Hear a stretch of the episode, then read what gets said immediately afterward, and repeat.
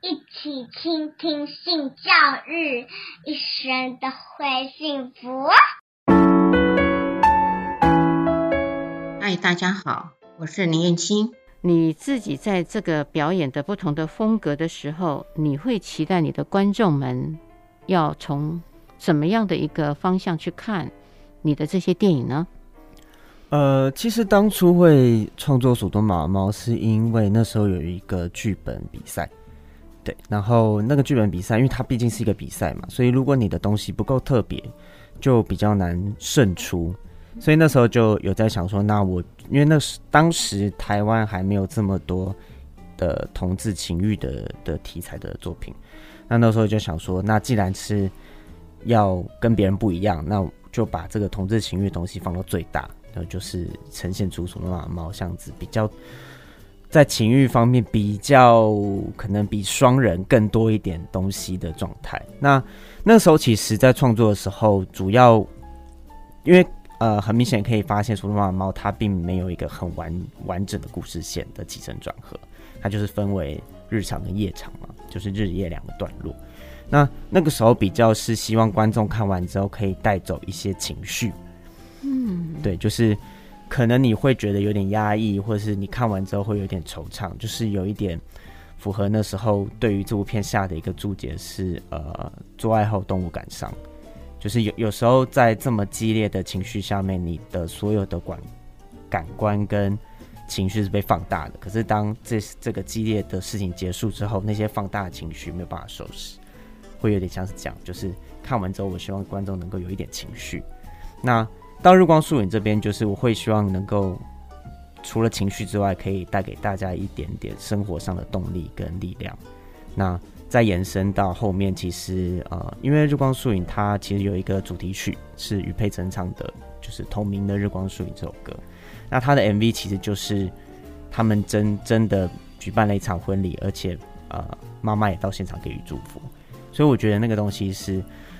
呃，会希望大家能够跟彼此的，就不管是父母还是子女，都能够跟彼此更靠近一点，然后能够达成像 MV 这样子，最终可以和解，然后一起走出树下，迎接所有阳光的这种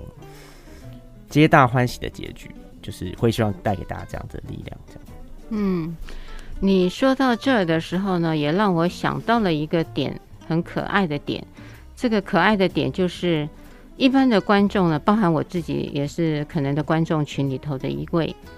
我在看一些影片的时候，呃，像这些比较易于我自己的生活的常态哦，包呃，不见得只有同志，还包含情感移动的外语，嗯，类似这样子的一个电影。很多人在看这些影片的时候呢，其实他是可以同理的，大多数的时间在那个当下，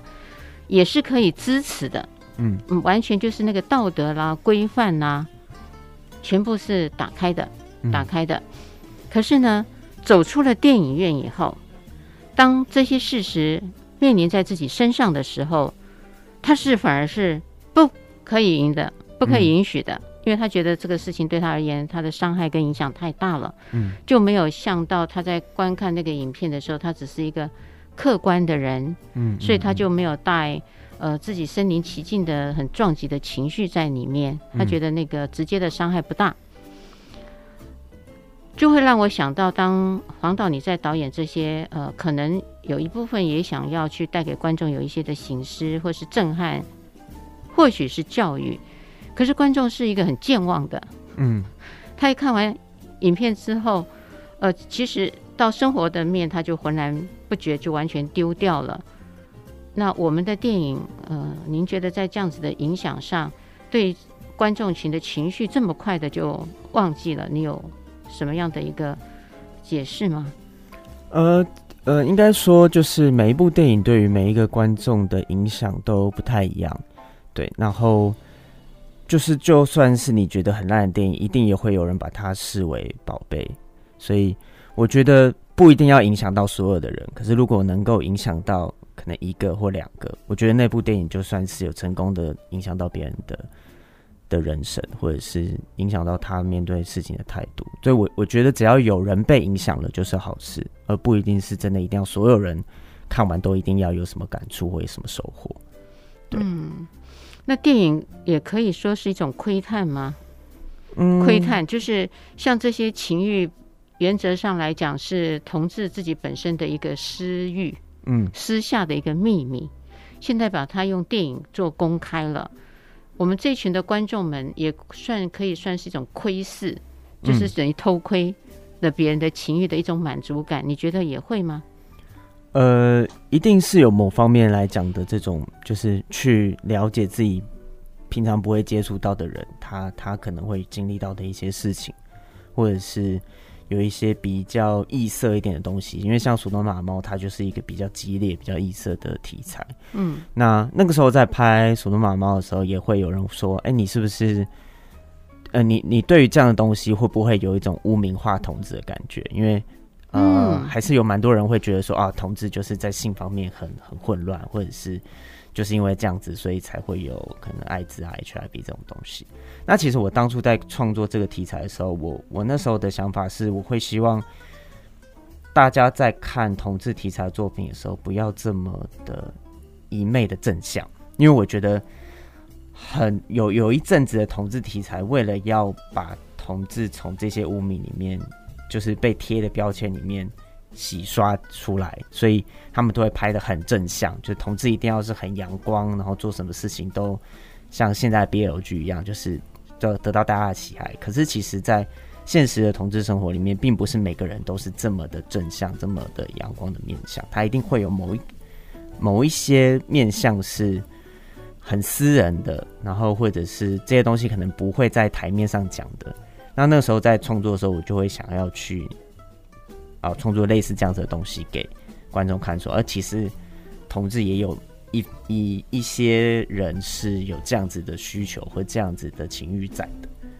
对，呀，这个是我第一次听到有人可以这么说。嗯，一般而言，大家就在怕被污名化的当下，真的是会过往矫正的去把它导向一个。不让大家认为要把它贴标签，嗯，但是黄导演，你刚好有一个不一样的想法，也让我有震惊。我说真的有震惊，嗯嗯、因为你要拍摄出来的就是很想让大家看到他们的真实面，嗯，用这个真实面去认识他们，而不是呃用包装面去认识他们，就像约会中的男女一样，在约会当下，每个人都用自己最好的一面。去认识对方，嗯，那其实都不是真正的对方。等到结了婚以后，就现出原形，嗯，那大家就惊吓，嗯，这个的呃脉络跟用意，我觉得是挺棒的一个方式，非常棒。经过了呃，我们的导演越来呃越能够拍出各种多元的题材，我们的社会也越来越开放，嗯，有这些的电影，不管大家带着什么想法回到自己的家，回到自己的生活。会不会在呃现在跟过去？因为黄导演你算是新生代吧，嗯、可以这么说吗？啊、嗯哦，那老一辈的人的思考，您会知道吗？老一辈的，老一辈的，我就是意思是说，在过去还没有呃，我们对同志或是在影片上这么能够很大方的铺陈出来这些内容的事实感之外，一般我们的呃同志朋友们。在街上表现自己的亲密感，你觉得跟现在有差异吗？呃，我觉得在，尤其是在同恩通过，然后台湾影视其实越来越多同志题材，我觉得那个多是一个很非长式的多，就是大家已经没有在 care 说，因为以前大家会觉得说我推出一个同志题材的作品，可能在市场上会不卖钱。然后他可能只能是一个影展片，或者他只只是为了要得奖而拍的，他跟观众没有这么多的接触。可是像前几年，不管是刻在你心底的名字，还是亲爱的房客，其实他都是以同志题材为主的作品，然后在票房跟口碑上也是都蛮好的。所以现在台湾的，我觉得台湾的风气越来越能够接受同志族群的存在。那以前他们会对这东西他们不了解，然后会觉得说啊，他们就是会跟别跟可能跟异性恋不一样。可是透过就是同文通过，然后有比较多的资讯开始在网络上面呈现出来，然后啊被可能不管是各个年龄层的人接收到，那他们会觉得说哦，其实同志就跟他们一样，只是因为喜欢的性向不同而已。对，所以我觉得现在大家对于同志在生活里的出现，并没有这么的排斥。一定，我觉得多少还是会有这样子的人存在。可是，我觉得那个样子的比例有越来越少的趋势。然后，我觉得同志朋友也更能更大方的在那个呃，可以更大方的在公开场合去表现自己，身为同志或是。喜欢男生，喜欢就是喜欢同性这件事情上面，然后刚刚在讨论的时候有提到说，哦，好像呃异性恋男生对于跟自己的兄弟就是比有比较多比较亲密的接触，会稍微的去避免或者是减少这样子的动作。其实我就我的观察，其实反而异性恋他们在跟自己的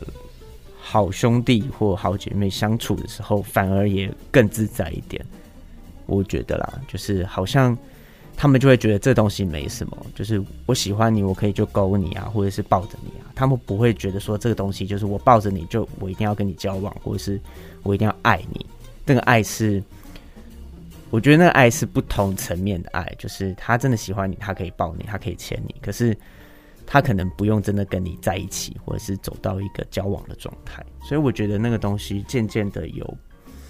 被社会大众接受。你刚刚我看到的，我在想会不会是世代的不同？因为你刚刚在说的应该是比较年轻的一代，嗯，如果是老一辈的人，老一辈的大概就我要说的是五十岁以上，嗯，的异性恋的男性。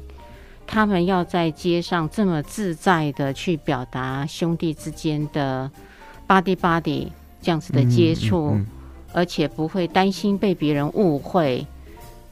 会不会是真的会有不一样呢？还是你刚刚说的是这个世代的我们的呃，应该一般的青少年或是青年，嗯，他们因为有经过了这么多的洗礼了，